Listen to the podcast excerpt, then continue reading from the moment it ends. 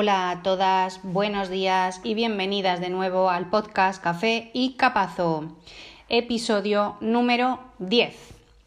Estamos en el podcast en el que hablamos de cómo conseguir nuestros objetivos poquito a poco, el podcast en el que compartimos técnicas, pautas y herramientas, compartimos ideas, habilidades que nos ayudarán a mejorar los aspectos que queramos de nuestra vida. En resumen, un espacio en el que sentirnos entendidas, apoyadas y en el que poder encontrar una guía que seguir para alcanzar nuestras metas. Lo primero de todo, yo soy Bea y nos preparamos un café para tomárnoslo juntas. Bueno, como cada día ya sabéis que empezamos eh, con una cita y eh, hoy he elegido una que me encanta, que es el ayer es historia, el futuro es un misterio, pero el hoy es un obsequio. Por eso se llama presente. Y no os lo vais a creer, pero la he sacado del Kung Fu Panda, de la película que se hizo pues por allá por el año 2008, una cosa así, que la he visto pues como un millón de veces con mis hijos porque la verdad es que nos gusta mucho. Eh, ellos se ríen mucho y también creo que el mensaje que, que transmite está muy guay. Y esta frase en concreto lo dice la, la, tortuga, la tortuga que es el maestro de todos, que es el sabio. Y, y bueno, y viene hoy un poco al caso la frase eh, porque vamos a hablar de la incertidumbre. Pero antes de meternos en materia, os recuerdo que en equanimecoaching.com vamos actualizando todos los contenidos que tenemos sobre cursos, guías, eh, terapia, coaching todo lo que te pueda servir para eh, el desarrollo de, y crecimiento emocional. ¿Vale? Y ahora sí que sí, empezamos ya con eh, hablar de. empezamos a hablar de la incertidumbre. He sacado unas, unas eh, afirmaciones que me parecen mm, para que, hay que aplicarnos en la vida para tratar de mm, no tener incertidumbre o para intentar minimizarla, porque la incertidumbre al final lo que nos, lo que nos genera y nos lleva esa ansiedad, a la ansiedad. ¿Vale? Estos, em, estas afirmaciones las he sacado de ASAPME, que es una asociación para la salud mental, eh, y bueno, que nos viene a decir cómo, qué, mejor dicho, qué es lo que nos produce eh, esa incertidumbre y que nos lleva a generar ansiedad. Por ejemplo, empezamos con eh, anticipar situaciones eh, que a lo mejor no van a ocurrir. Anticipar una situación además no previene que vaya a ocurrir, pero que sí lo que hace es aumentar la ansiedad.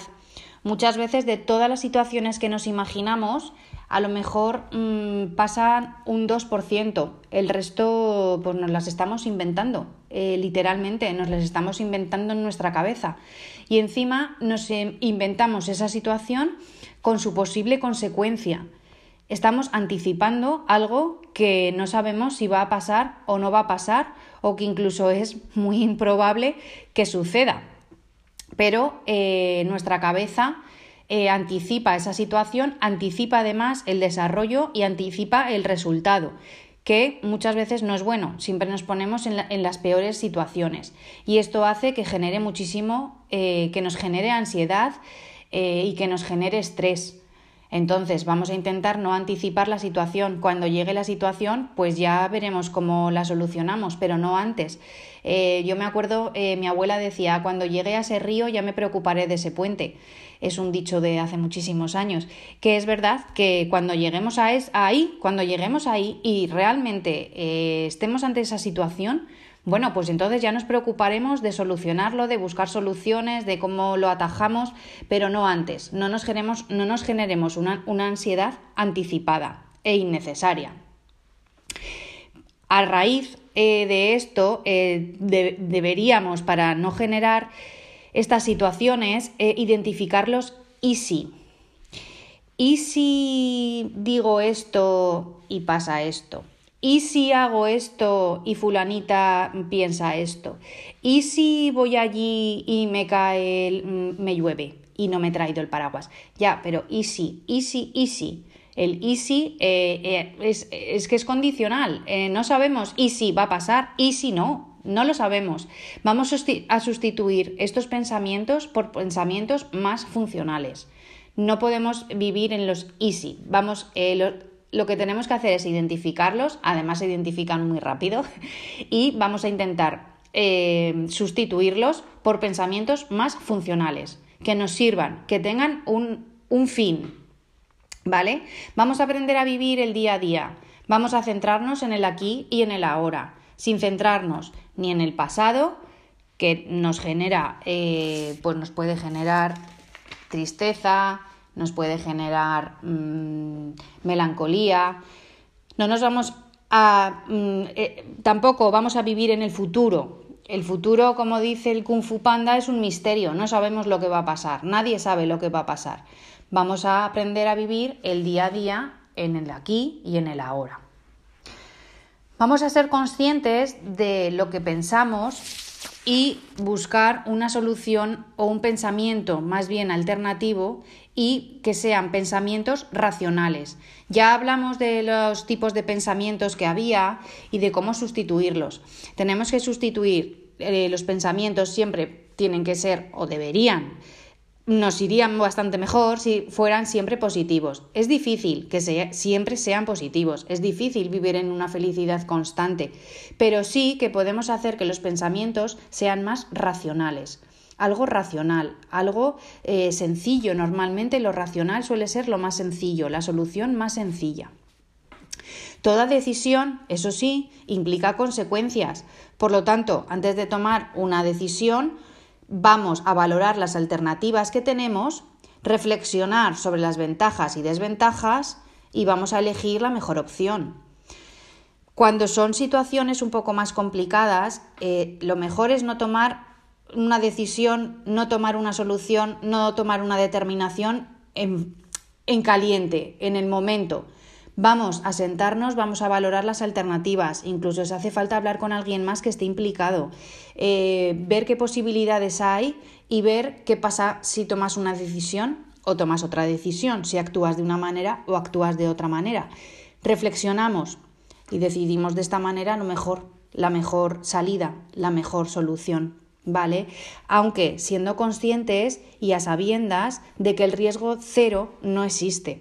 Siempre podemos correr un riesgo, pero nadie está a salvo de, ello. Pero hay que actuar. Los problemas solos no se solucionan, ni postergándolos tampoco. Hay que tomar una decisión y llevarla a cabo. Adelante. El riesgo siempre se corre, nunca es cero. Por ello, si nos equivocamos, si erramos, si no hemos tomado la mm, decisión adecuada, no hemos actuado a lo mejor de la, de la mejor manera que teníamos, no hemos elegido la mejor opción, bueno, aceptamos el error, eh, siempre siendo humilde, pidiendo perdón y arreglando todo lo que esté en nuestra mano, y ya está, nadie es perfecto, aceptamos nuestros errores. Vamos a pensar los factores que controlamos y nos vamos a centrar en ellos. No controlamos todos los factores que nos rodean. En una situación es imposible. Tú no controlas eh, lo que piensa otra persona, ni lo que va a hacer otra persona, ni cómo va a actuar la otra persona. Lo que sí que pasa a controlar es lo que tú dices, cómo lo dices, muy importante, la asertividad, el lenguaje, la comunicación. Hablaremos en otro, en otro podcast de ello, de, la asertividad. Hemos hablado Ana y yo en otro podcast mm, y cómo, cómo, cómo decir las cosas. Es muy importante tener un lenguaje asertivo para no dañar eh, a la persona que tenemos enfrente, claro. Mm, hay que, por supuesto, hay que defender nuestros derechos y hay que defender nuestras opiniones y nuestras ideas, pero sin dañar, eh, a, sin dañar a nadie. Eh, a raíz de eh, centrarte solo en, en, los factores que tú controlas, pues en lo que decimos, ¿no? En lo que tú dices, en lo que tú haces, en cómo lo dices, en cómo lo haces, no intentamos organizarlo todo, solo lo que nosotros controlamos no anticipemos lo que el otro va a hacer, ni lo que va a decir, ni, jo, es que si digo esto seguro que se lo toma. Bueno, no lo sabes, no sabes cómo se lo va a tomar la otra persona. Tú intenta hacerlo, eh, tomar la decisión que tú consideres correcta y no anticipes eh, controlándolo todo. solo lo que tú vayas a hacer. Hay que tomar eh, decisiones hay decisiones que, como decimos, se pueden tomar sobre la marcha. Hombre, hay decisiones que, eh, además, hay cosas que a lo mejor que incluso son sí o no. Entonces, eso tampoco necesita tanta mm, recapacitar sobre ello. Pero bueno, hay decisiones que requieren que te lo pienses, pero no eternamente. Ponte un límite de tiempo para tomar esas decisiones. Tampoco se pueden eternizar.